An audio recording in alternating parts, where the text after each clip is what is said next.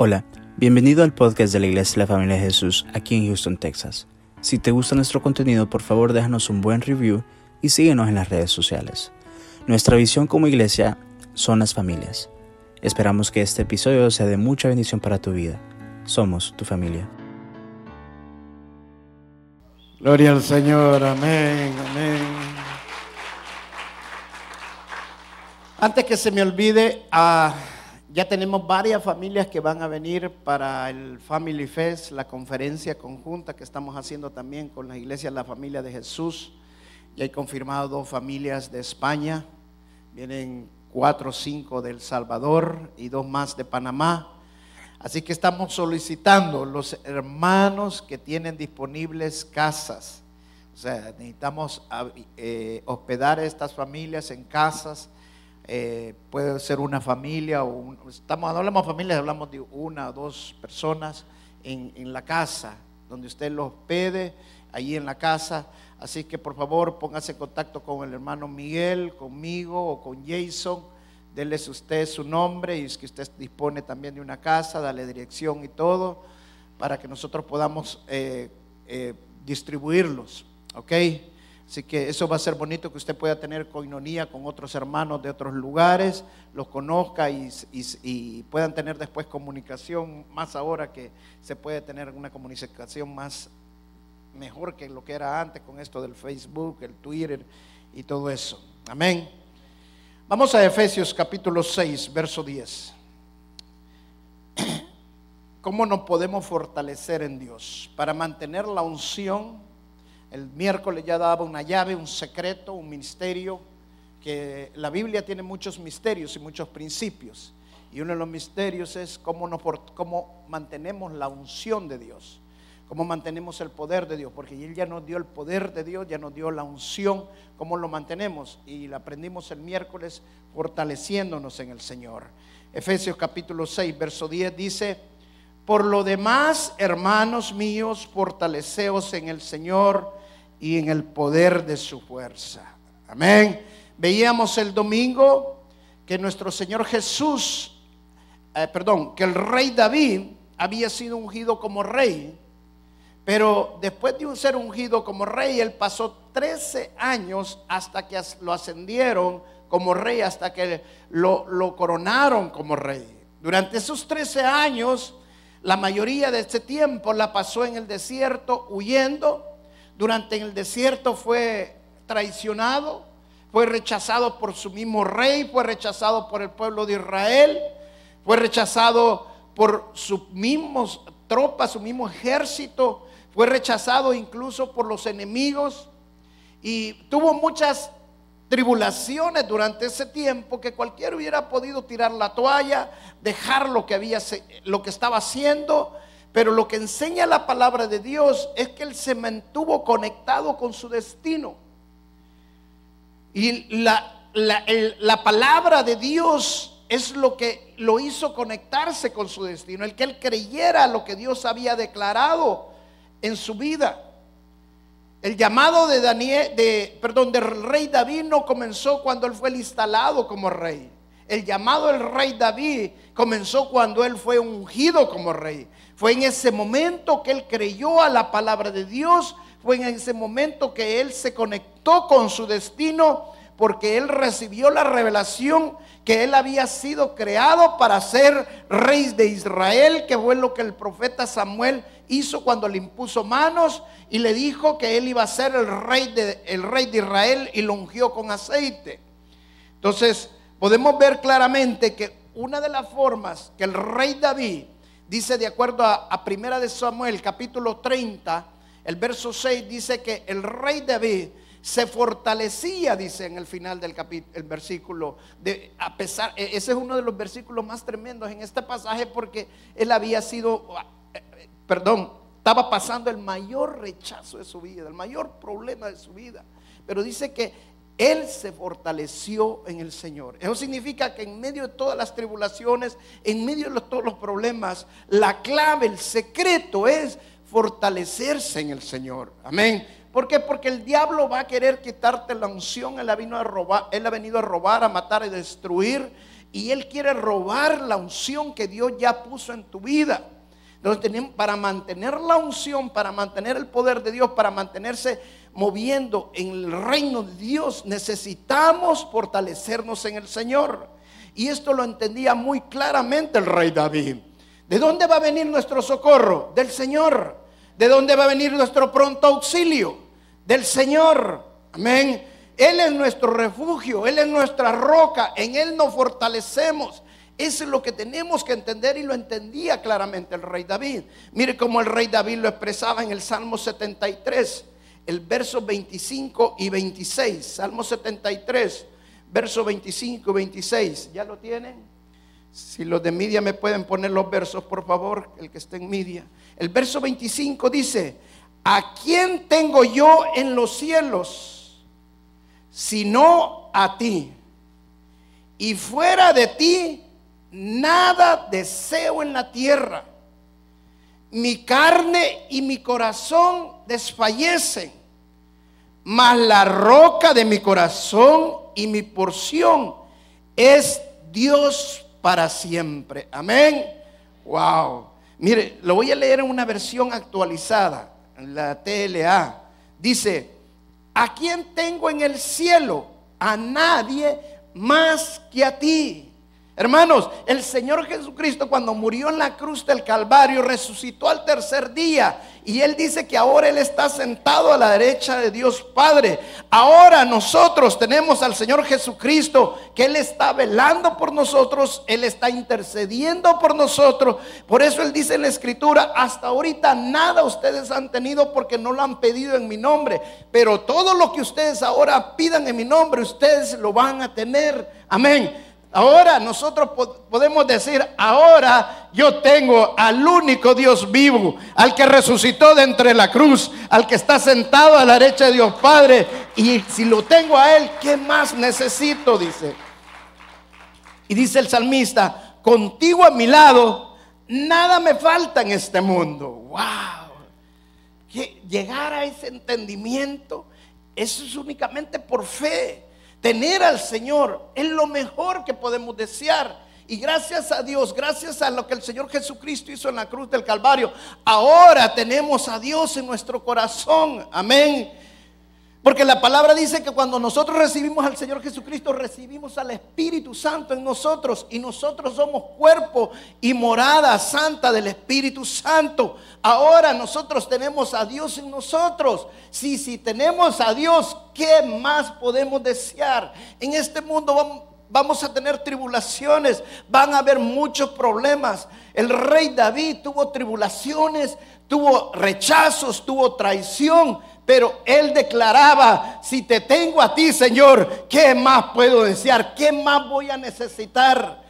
Yo no sé lo que tú estás viviendo, yo no sé lo que tú estás pasando. Posiblemente estás pasando una situación difícil en tu vida. Tal, tal, vez te sientes solo, tal vez no tienes nada, tienes escasez económica, tal vez es una enfermedad. Pero si tienes a Dios, tienes todo. No te preocupes. Si el Señor está contigo, ¿quién contra ti?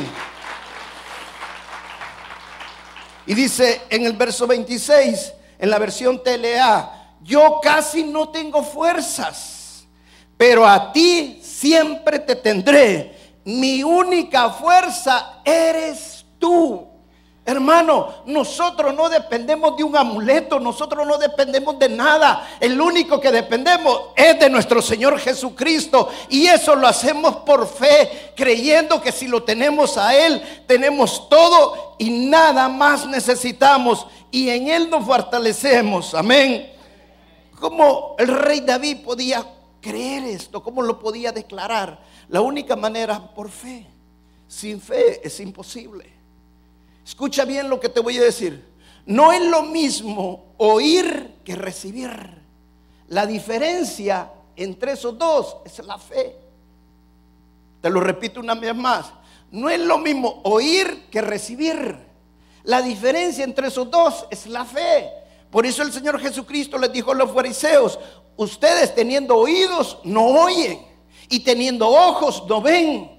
¿Por qué? Porque no tenían fe. Aunque físicamente oían, aunque físicamente veían, no recibían. Lo importante no es si tienes físicamente oídos, lo importante no es si físicamente ves. Lo importante es que recibas, que atesores la palabra de Dios. Y la única forma que lo vas a recibir es por medio de la fe. Cuando nos venimos a fortalecer en el Señor, lo tenemos que hacer por fe. Nuestro destino Dios ya lo tiene marcado. Y cuando el Señor te lo da, tu destino, tú tienes que conectarte con este destino y mantenerte la unción para llegar al destino que Dios te ha dado por medio de la fe, creyendo en la promesa que Dios le había que te ha dado. El rey David, Dios le dijo, tú vas a ser el rey de Israel. En todas las tribulaciones, en todos los gigantes que él enfrentó, él creyó que si Dios había dado la palabra, aunque él no lo veía claro, aunque él miraba que las cosas en lugar de estar mejorando estaban empeorando, él creía que la palabra que Dios había dado era Dios fiel para cumplir su palabra y él se fortalecía en el Señor, oraba al Señor, venía el Señor a fortalecerse, que su palabra era verdad y él decía, yo sé que todo esto es una mentira y que voy a llegar a lo que tú me has, me has declarado. Amén. Dice el apóstol Pablo en Filipenses capítulo 4, verso 13, todo lo puedo en Cristo que me fortalece. Dice, no dice el apóstol Pablo, yo todo lo puedo. No, él dice, todo lo puedo en Cristo que me fortalece. Amén. Hermano, la única manera que podemos hacer todo lo que Dios nos ha destinado para hacer es únicamente fortaleciéndonos en Cristo en las promesas que Él ya nos ha dado. Él nos hizo más que vencedores. Él, nos, él dice claramente, les he dado toda la potestad a ustedes también, porque toda potestad ha sido puesta bajo mis pies. Ustedes son mi iglesia y por tanto vayan. Entonces nosotros nos tenemos que fortalecer en el Señor, en nuestro Señor Jesucristo. Mira, la vida es de decisiones. Tú puedes tomar las decisiones basado en tus circunstancias o puedes tomar las decisiones fortalecido en el Señor Jesucristo. Si tomas las decisiones fortalecido en el Señor Jesucristo, todo lo puedes. Amén. ¿Quieres abrir un negocio? Pónselo al Señor. Fortalécete en el Señor, que el Señor sea el que te guíe, que el Señor es el que te dé las fuerzas. Tienes un problema en tu matrimonio, pónselo al Señor. Si Él es con nosotros, ¿quién contra nosotros? Pero si tú dependes de tus circunstancias, hermano, no vas a fracasar. Mira, en la escritura claramente dice la palabra que Moisés envió 12 espías a espiar la tierra que Dios les, había dado. No sé por qué los mandó, si ya Dios le había dicho que se les iba a dar. Pero Moisés los mandó, los dos espías. Y de estos dos espías, diez de ellos habían oído la promesa pero de dos nada más la habían recibido. ¿Cómo lo sabemos esto? Porque después que regresaron los dos espías, diez de ellos dijeron, sí, la tierra tiene muchos frutos, es una tierra que fluye leche y miel, la verdad que es bendecida, pero hay gigantes. Y esos gigantes nos van a aplastar, nos van a hacer como papita. Y por eso no vamos a poder tomar esa tierra. ¿Sabe por qué? Porque estos diez no habían recibido la promesa de Dios y estaban tomando sus decisiones en base a las circunstancias. Mas sin embargo, los otros dos, y Calé, uno de ellos específicamente, dijo, si Dios dijo que nos va a dar la tierra, Dios nos la va a dar, vamos por ella. Hay una gran diferencia entre oír y recibir. Cuando tú has recibido la palabra, tú te conectas con tu destino. Y si Dios dice que los planes que Él tiene son más grandes que los tuyos, que los planes de Él son más altos que los tuyos, tú te conectas con el reino de los cielos y tú dices, si Dios me trajo a este país, es porque Dios abrió las puertas y yo creo en las promesas del Señor. Amén. Dios quiere construir nuestra fe. Y la manera que Dios quiere que la construyamos es fortaleciéndonos en Él. Porque al fortalecernos en el Señor es que no estamos solos, sino que estamos diciendo, estamos confiando en ti, Señor.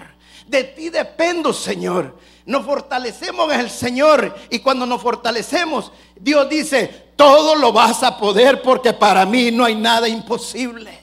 Así como Sara lo dijo, si Dios dio la palabra, Él es fiel para cumplirlo. Y dice que su vientre se fortaleció porque ella creyó a la palabra de Dios. Amén. Cuando nosotros confiamos en el Señor y nos fortalecemos en las promesas de Dios, hermanos, viene la fuerza del búfalo. Gloria al Señor.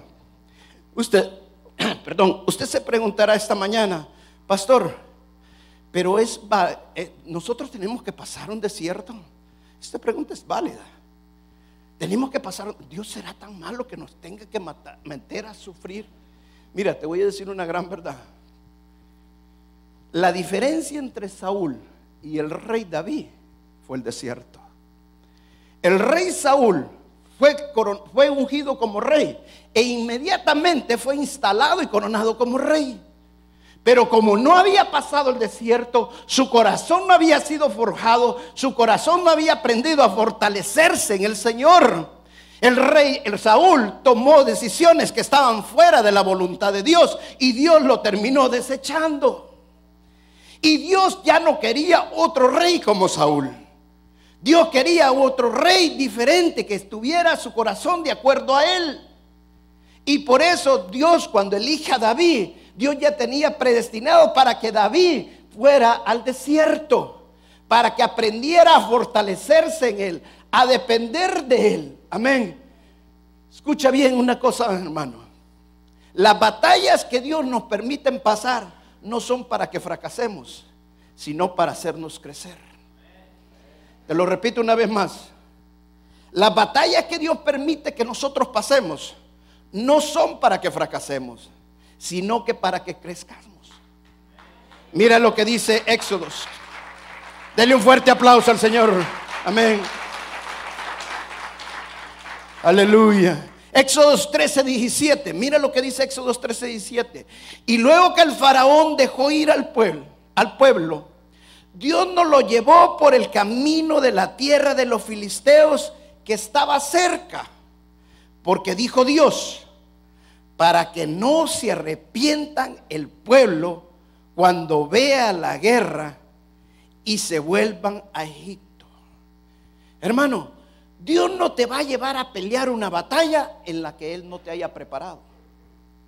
Todas las batallas que Dios permita que tú pases es porque Dios ya te preparó para esa batalla. En otras palabras, Dios ya te dio la victoria de esa, de esa batalla. Amén. O sea, la tribulación que tú estás viviendo, tú tienes que creer que Dios ya te preparó, que Jesús está contigo y todo lo puedo en Cristo que me fortalece. Él ya me hizo más que vencedor. Mira, escucha bien esto, hermano. Dice la palabra que el Señor, Dios, vio que el camino donde ellos iban era un camino corto, en otras palabras, un camino fácil. Y fácil, rápidamente iban a llegar a la tierra prometida.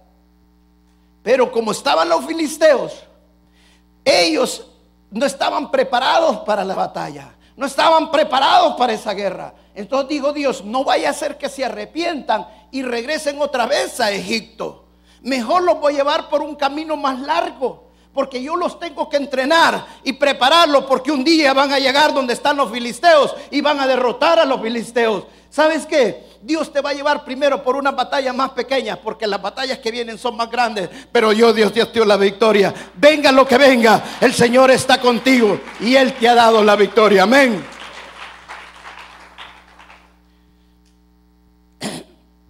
La palabra de Dios, y esta es una verdad que muchos no la entienden la palabra de Dios enseña claramente que todos nosotros hemos sido predestinados. La palabra de Dios dice que Dios ya nos escogió desde antes de la fundación del mundo. Y dice también el libro de Efesios que Él ya preparó todas las obras en las cuales nosotros íbamos a andar. Y si Dios ya preparó las obras, significa que Dios ya tiene el destino para cada uno de nosotros. Todo lo que nosotros tenemos que hacer es ahora conectarnos con ese destino. Y la única manera que nos vamos a conectar con ese destino que Dios ya preparó, porque Dios ya te había escogido antes de crear los ríos, antes de crear los mares, antes de crear todo, Él ya te había escogido como su hijo para ciertas obras que tú tenías que hacer. Y Él te dio la unción, la capacidad para hacer eso.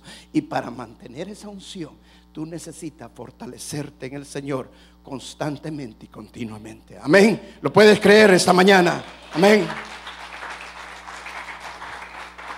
¿Cómo nos fortalecemos en el Señor? Esto es bien importante.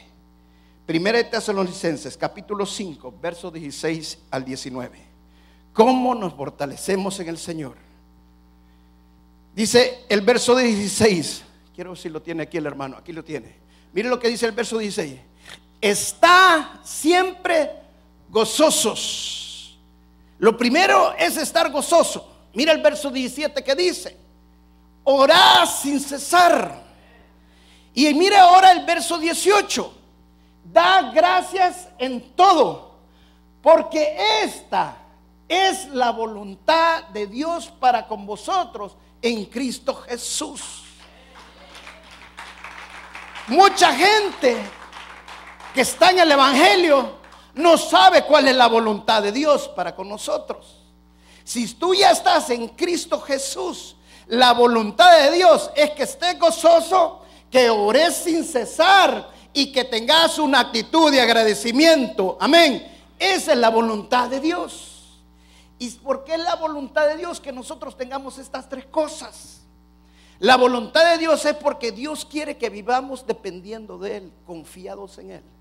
Porque el Señor Jesucristo dijo, en este mundo tendrán tribulaciones, pero en mí tendrán paz. O sea, van a haber problemas económicos, Van a haber problemas emocionales, van a haber ataques demoníacos, van a haber muchas razones para que puedas perder la unción. Pero el Señor quiere que dependas de Él, que te fortalezcas en Él. En Él vamos a tener paz. Las tres cosas que el Señor dice, está gozoso, se ora en todo tiempo y da gracias en todo. Amén. Sin cesar la primera, estar gozoso. Que dice el verso 16, estén gozosos. Hermano, el gozo de Dios no depende si te está yendo bien o si estás en medio de una fiesta. El gozo de Dios es en todo el tiempo. Cuando la palabra de Dios habla de felicidad, habla de alegría, siempre conecta la felicidad y la alegría con la relación personal que tenemos con Dios, con la fe, Dice, de la presencia de Dios hay gozo del Señor. Dios bendice al dador alegre. Eso significa que aquel que tiene una fe genuina, una fe verdadera, hermano, tiene el gozo de Dios. Porque ah, dice como Pablo, he aprendido a tener contentamiento, sea cual sea mi situación, sea de abundancia o sea de escasez sea de prosperidad o sea en pobreza, en todo he aprendido a tener contentamiento. Está siempre gozoso. ¿Sabe por qué el Señor dice que siempre debemos de mantener alegría, siempre debemos mantener gozo? Porque cuando creemos y nos conectamos con el destino de Dios en nuestras vidas y Satanás viene a levantar una mentira, Satanás siempre va a querer inflar esa mentira y siempre va a querer hacer mentira más grande para que tú creas que de esa nunca nadie te va a sacar. Pero tú te vas a mantener contento, tú te vas a mantener alegre, porque la promesa de Dios es hermosa y Él ya te hizo más que vencedor. Él murió en la cruz del Calvario y derrotó a Satanás. Vino a deshacer todas las obras del diablo que le había venido a robar, a matar, a destruir. Pero el Señor lo vino a deshacer y tú te tienes que levantar con gozo, alegre y contento. Amén. La segunda que dice, dice, orá sin cesar. Y este es bien, pero bien importante, hermano. Orá sin cesar. Porque la palabra dice que oremos sin cesar. Porque el Señor Jesucristo les dijo a sus discípulos, oren para que no entren en tentación. Oren para que no entren en tentación. En una ocasión le, le preguntaron a un predicador, ¿usted cómo hace cuando el diablo viene a tentarlo, ¿cómo puede sobreponerse a la tentación del diablo? Y él le dijo, yo no tengo tiempo para pensar en eso, porque yo vivo orando y en la presencia de Dios. El ataque y los dardos del enemigo son a cada minuto, a cada momento, a cada segundo. Amén. A cada momento es el ataque del enemigo. Entonces nosotros tenemos que estar orando y, en todo momento, sin cesar, porque el enemigo quiere meterte mentiras. Hay hermanos que no son débiles de la mente, para mí son no débiles, son débiles de la fe. Que cuando Satanás les pone una mentira, se concentran tanto en la mentira de Satanás. El Señor me puso que estuviera viendo esa mujer y no puedo dejarla ver. Hermano, ¿y por qué le hace caso? Ore sin cesar. Usted lo que necesita es manteniéndose orar y orar para no entrar en tentación. La única manera que vamos a ignorar las mentiras del diablo es que vivamos en la presencia de Dios. Amén. Denle un fuerte aplauso al Señor Jesús.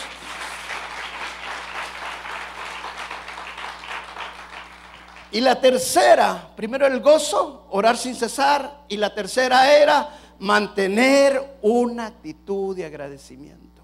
Y esto es bien importante, hermanos. Dice el salmista que hay que entrar a los atrios de Dios por sus puertas con agradecimiento, con acción de gracias. Eso significa, hermano, que cuando tú vienes a adorar al Señor, cuando tú vienes a la presencia de Dios, tú vienes a agradecerle al Señor, tienes que dejar todos tus problemas, todas las cosas que tienes en contra, déjalas afuera, porque tú vienes a darle gracias al Señor, a bendecirlo. ¿Sabes qué significa eso, hermanos? Que cuando tú le empiezas a dar gracias a Dios, tú te enfocas en las bendiciones de Dios y no en las maldiciones del diablo. Porque tú le estás dando gracias al Señor y empiezas a elevar al Señor. Eso es lo que Caleb hizo. Caleb dijo, él no se fijó en la magnitud del gigante, él se fijó en la magnitud de Dios y que Dios es más grande que los gigantes y él es más poderoso y él cumple la promesa que él da. Amén. Y eso es lo que tú tienes que hacer. Enfócate dándole gracias al Señor por las bendiciones que Él te ha dado. Amén. Dale gracias al Señor por todas las bendiciones que Él te ha dado. Y en cualquier situación, por eso dice, démosle gracias en todo tiempo. Te quedaste sin trabajo. Hermano, no le des gracias porque te quedaste sin trabajo. Dale gracias porque el Señor ya te va a dar otro trabajo. Gracias, Señor, porque tú me has dado vacaciones. Puedo descansar ahorita. Me puedo levantar más tarde. Gracias, Señor, porque el trabajo que tú me vas a dar va a ser doblemente pagado. Gracias, Señor, por todas las bendiciones que tú me das. Pero si tú no empiezas a agradecerle al Señor, cuando te quedas sin trabajo y empiezan a venir los biles, empieza ¿Y hoy cómo va a ser para pagar? Y Satanás te empieza a hundir. Empieza a acabar tus emociones. Y la opción se empieza a bajar. Y ya no es aquel mismo que venía aquí y se paraba al frente y estaba adorando al Señor. No, y se sienta ahí atrás y no lo levanta, pero ni la, ni la grúa que pasó por ahí. ¿Por qué? Porque no le da gracias al Señor. Amén. Dale gracias al Señor. Dice la palabra que declaremos lo que no hemos visto como que ya lo hemos visto en el nombre de Jesús. Amén. Como que ya lo hemos visto. Dios es un Dios restaurador y sabe que lo que Dios restaura es más grande que lo que te había dado antes. Todo lo que Jacob perdió, todo lo que Job perdió, Dios se lo dio doblemente la segunda vez. Amén. Ese es el Dios que nosotros tenemos. Amén. Gloria al Señor. Vamos al Salmo 84. Salmo 84, versos 5 y 7. Qué hermoso salmo. Yo le voy a dar un consejo, hermano. Léase todo el salmo, no es muy, no es muy largo. Léaselo todo, porque es un salmo precioso. Yo voy a usar estos dos versos por razones de tiempo. Pero mire qué salmo más hermoso. Dice, bienaventurado el hombre que tiene en ti sus fuerzas en cuyo corazón están tus caminos, atravesando el valle de lágrimas, lo cambian en fuente cuando la lluvia llena los instantes. Irán de poder en poder y verán a Dios en Sion. Amén. Te lo voy a leer una versión actualizada. Mira lo que dice. Qué felices son los que viven en tu templo nunca dejan de alabarte. Qué felices son los que de ti reciben fuerzas y de todo corazón desean venir hasta tu templo. Escucha bien esto, hermano. ¿Sabéis que una de las cosas que Satanás va a usar, y es una estrategia de Satanás, es sacarte de su templo? Una ocasión, yo tuve que, hace años, comenzaba como pastor, platicando con una persona, estaba endemoniada totalmente, pero platicando con esta persona, me dice, no, yo ya no necesito ir a la iglesia, ya lo sé todo. He hecho teología, he hecho seminarios, he hecho todo. Ya no necesito ir a la iglesia. Ahora, mejor desde la televisión veo las prédicas. La palabra dice, no dejen de congregarse, mas sabiendo que el Señor viene para que se exhorten unos a otros. Ni un año había pasado y este hombre había perdido su familia. El segundo año, hermano, estuvo a punto de entrar a un manicomio. Satanás se lo había tomado de una manera impresionante. Cuando tú dejas de venir al templo, porque Satanás quiere apartar la unción de vos. Dichosos, felices, dice la palabra, los que viven en tu templo. ¿Sabes por qué? Porque aquí en el templo vienes a derramarte.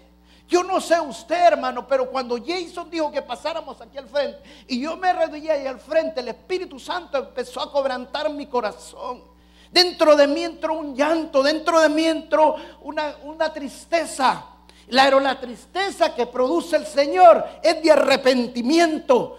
Porque el Señor quiere cambios en nuestras vidas. Pero cuando no lo vas a poder recibir eso, si no vienes a la presencia de Dios, a buscar en el Señor, a fortalecerte en el Señor. Amén. Y dice la otra parte del verso.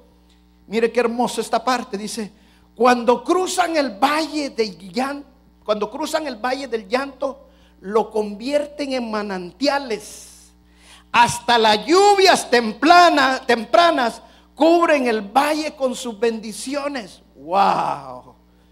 Uh, este es el ungido de Dios. Hay escasez en tu vida, hermano. Lo que necesitas es aumentar la unción de Dios. No hay poder en tu vida. Lo que necesitas es aumentar la unción de Dios. Dice que cambian los valles secos. Los cambian, ¿por qué? Dice, por manantiales. Porque tú te gozas en el Señor, en la presencia de Dios. Hermano, el diablo quiere quitarte el trabajo, pero cuando te, te gozas en el Señor, el Señor mejor te va a dar un ascenso y te va a prosperar. Amén. ¿Sabe que eso es lo que el diablo no quiere que nosotros le declaremos en la iglesia? Hermano, Dios, cuando tú te gozas en Él, cuando tú buscas la presencia de Él, hay cambios en tu vida tú bajas el cielo a la tierra. Por eso Él dice, gócense, oren sin cesar y den gracias en todo para que se fortalezcan en mí. Si ustedes hacen estas cosas, la unción de Dios dice, va a ir aumentando. Y mire cómo dice esta parte. Dice, mientras más avanzan, más fuerzas tienen. Y cuando llegan a tu templo, te contemplan a ti, el Dios verdadero. ¡Wow! Cuando usted hace estas tres cosas, hermano, cuando usted mantiene una actitud de gozo, cuando usted ora sin cesar, cuando usted da gracias a Dios en todo tiempo, sabiendo que Dios es fiel y que su promesa no falla, usted va tomando fuerzas como el búfalo, va de poder en poder, la unción de Dios va aumentando en su vida. Amén. Mire, regresemos otra vez para terminar. Regresémonos otra vez a 1 Tesalonicenses capítulo 5 y vamos al verso 19, que fue que nos hizo falta. Miren lo que dice el verso 19. El verso 19 dice, no apaguéis el espíritu. No apaguéis el espíritu. Hermano, pasen los músicos, por favor.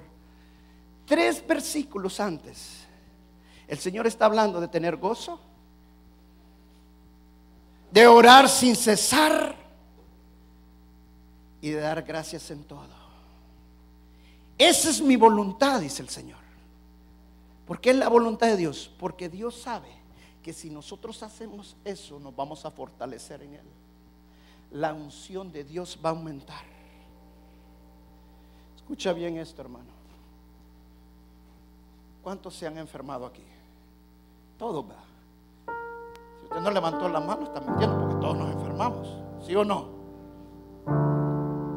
Escucha bien lo que te voy a decir.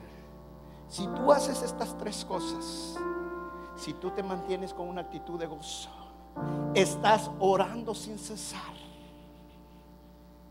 y tú le das gracias a Dios en todo, que es la voluntad de Dios, tú no vas a necesitar un médico. Porque el fuego del Espíritu no se va a apagar. El fuego del Espíritu se va a aumentar. Y tú vas a ir de poder en poder, de fuerza en fuerza. Y tú mismo lo vas a ver. Cuando tú dejas de orar, cuando tú dejas de vivir en gozo, y hay cosas que nos contaminan, hermano, tienes que aprender a cambiar. Tú vienes al templo a buscar la presencia de Dios. Tú estás donde estuvieras, tú estás orando, estás clamando al Señor. Cuando la primera vez que vino el doctor Tío, a mí me dejó con la boca así abierta. El primer día yo dije, este hombre está loco. Y al segundo día ya no me pareció tan loco. Y al tercer día yo quería hacer lo que él estaba haciendo. Ese hombre, ese siervo de Dios, todo el tiempo está orando. Va en el carro y va. ¿Qué le pasa? Digo yo. Se nos bajamos a caminar, va a caminar. Se sienta a comer. Doctor Tío, ¿quiere comer algo? Ah, sí, sí. Deja de hablar y empieza a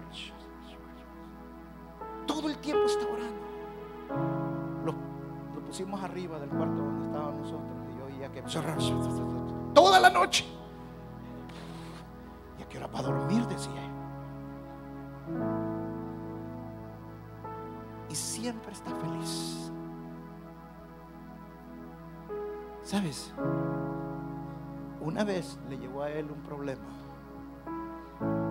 dio testimonio a toda la iglesia aquí. Lo que lo vieron son testigos de lo que voy a decir. No se pudo levantar de la cama. Quedó inválido. Inválido. Ahí quedó acostado y no se podía levantar. No podía mover los brazos, no podía mover las piernas. Estaba inválido. No me acuerdo cuántos días dije que estuvo orando. Y le quería llevar al médico y decía, no, no me lleven al médico. Este es un ataque demoníaco. Y estuvo orando y orando hasta que se levantó. Sin ninguna inyección, sin ninguna pastilla, sin ningún médico. Hay personas que creen que, los demonios no los van a atacar. Yo te voy a decir, muchas de, las cosas que nosotros vivimos son ataques demoníacos. Pero si tú tienes que estar orando, las armas que Dios nos da son más poderosas que las que Satanás tiene. Tienes que orar sin cesar. Tienes que vivir en gozo en la, presencia de Dios y darle gracias al Señor por todo. Y en todo. Porque muchos me han preguntado esa pregunta, me dicen esa pregunta, pastor, pero lo tengo gracias cuando mi esposo me deja. Le tengo que dar gracias al Señor cuando me viene una enfermedad.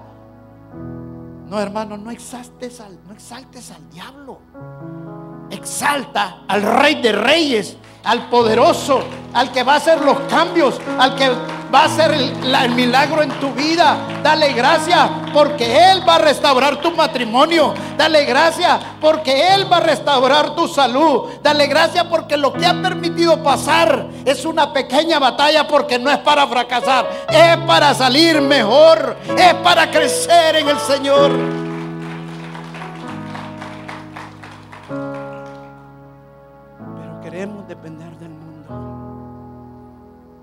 Depender del mundo.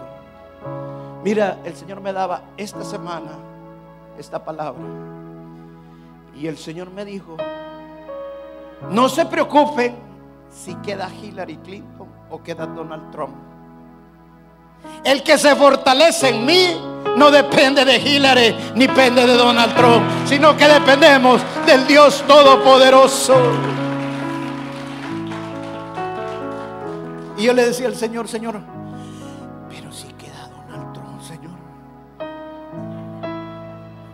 mis hermanos que no tienen papeles, Señor.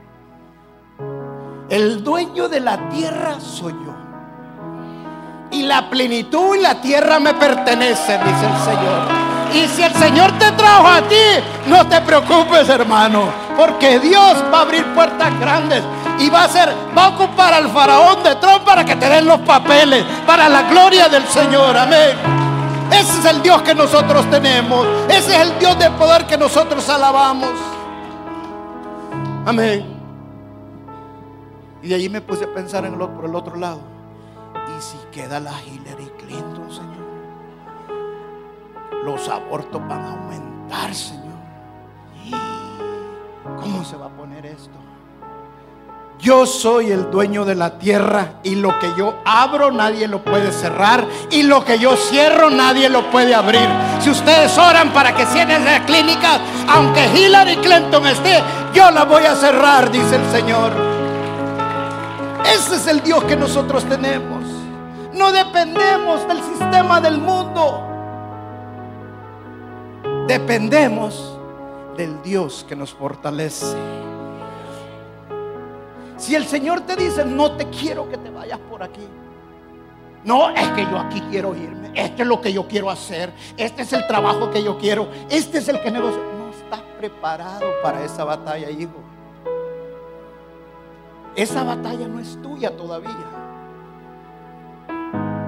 Yo te quiero llevar por otro lado. Porque tengo mejores planes para ti. Pero no. Eso es lo que yo quiero y eso es lo que yo voy a hacer. Cuando dependemos de Dios, aprendemos a esperar en el Señor. Un hermano me decía, pastor, y tenemos que pedirle señales al Señor. Mira hermano, cuando tú oras, cuando tú estás intercediendo en el Señor, no te preocupes si le pides señales o no le pides señales. Dios va a abrir las puertas y tú vas a saber que Él está abriendo las puertas. Él hace las cosas. No caminamos por emociones, no caminamos por sensaciones. Caminamos por fe, creyendo lo que el Señor hace. Amén. Esa es, es lo que el salmista dice. Si te tengo a ti, ¿qué más necesito? ¿Qué más necesito? ¿Usted cree que yo a veces no paso situaciones difíciles? Claro que sí. Momentos que de repente la cartera se me queda pachita.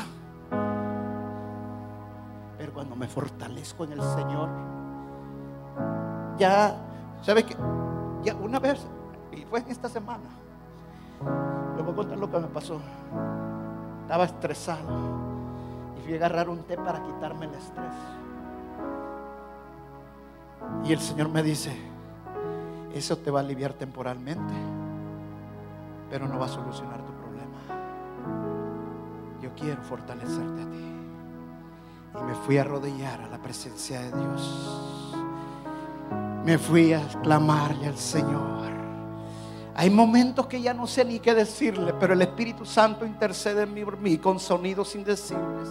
Y cuando Él empieza a interceder, ya no me levanto porque yo sé que Él está en control de todo. Y yo sé que el Señor está obrando. Y sabe lo hermoso, hermanos. Me empiezo a conectar con mi destino. El Señor me escogió para cosas grandes. Alguien me dijo esta vez, un cliente, usted está contando el milagro, me dijo, de su vida. Porque él me preguntó si yo había sido piloto y había sido, estaba y estado en la guerra. Yo le dije que sí. Wow. Y yo te voy a decir una cosa, hermano. Si no fuera que Dios tiene un destino para mí, ni estuviera predicando, yo ya tenía un destino para mí. Y Él no dejó que yo me muriera ni me pasara nada. Ese es el Dios que yo tengo. Ese es el Dios maravilloso. Quiero decirte algo más, hermano. Si tú ya te casaste, lo estoy diciendo porque el Espíritu Santo me está guiando. Si tú ya te casaste, no te arrepientas. Voy a contar algo divertido. A una mujer en una ocasión le dijeron, wow, su esposo es un regalo de Dios. Y la mujer se quedó, wow. ¿Y cuál va a ser el regalo del diablo?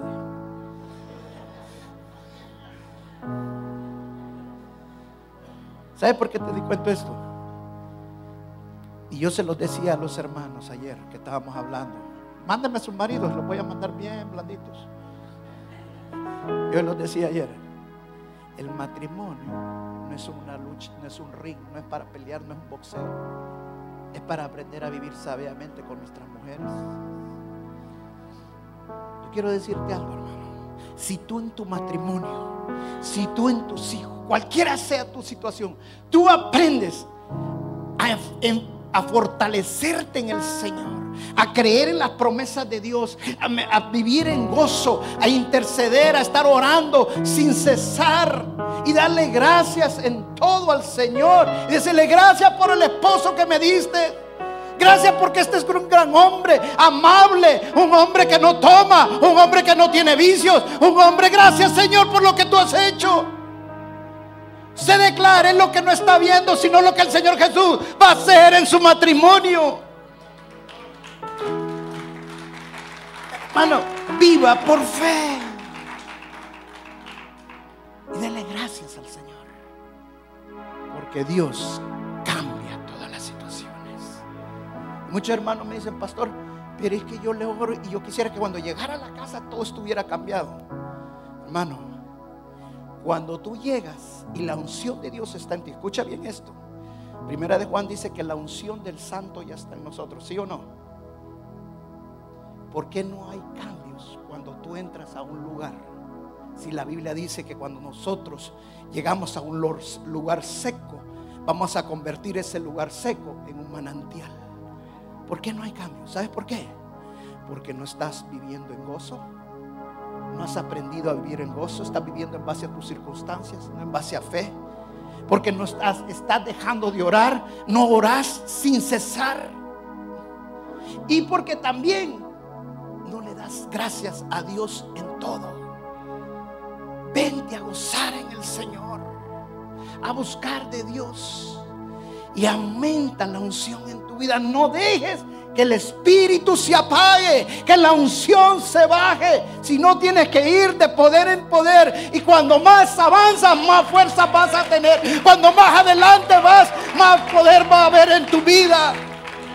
Amén. Vamos a pararnos y vamos a orar.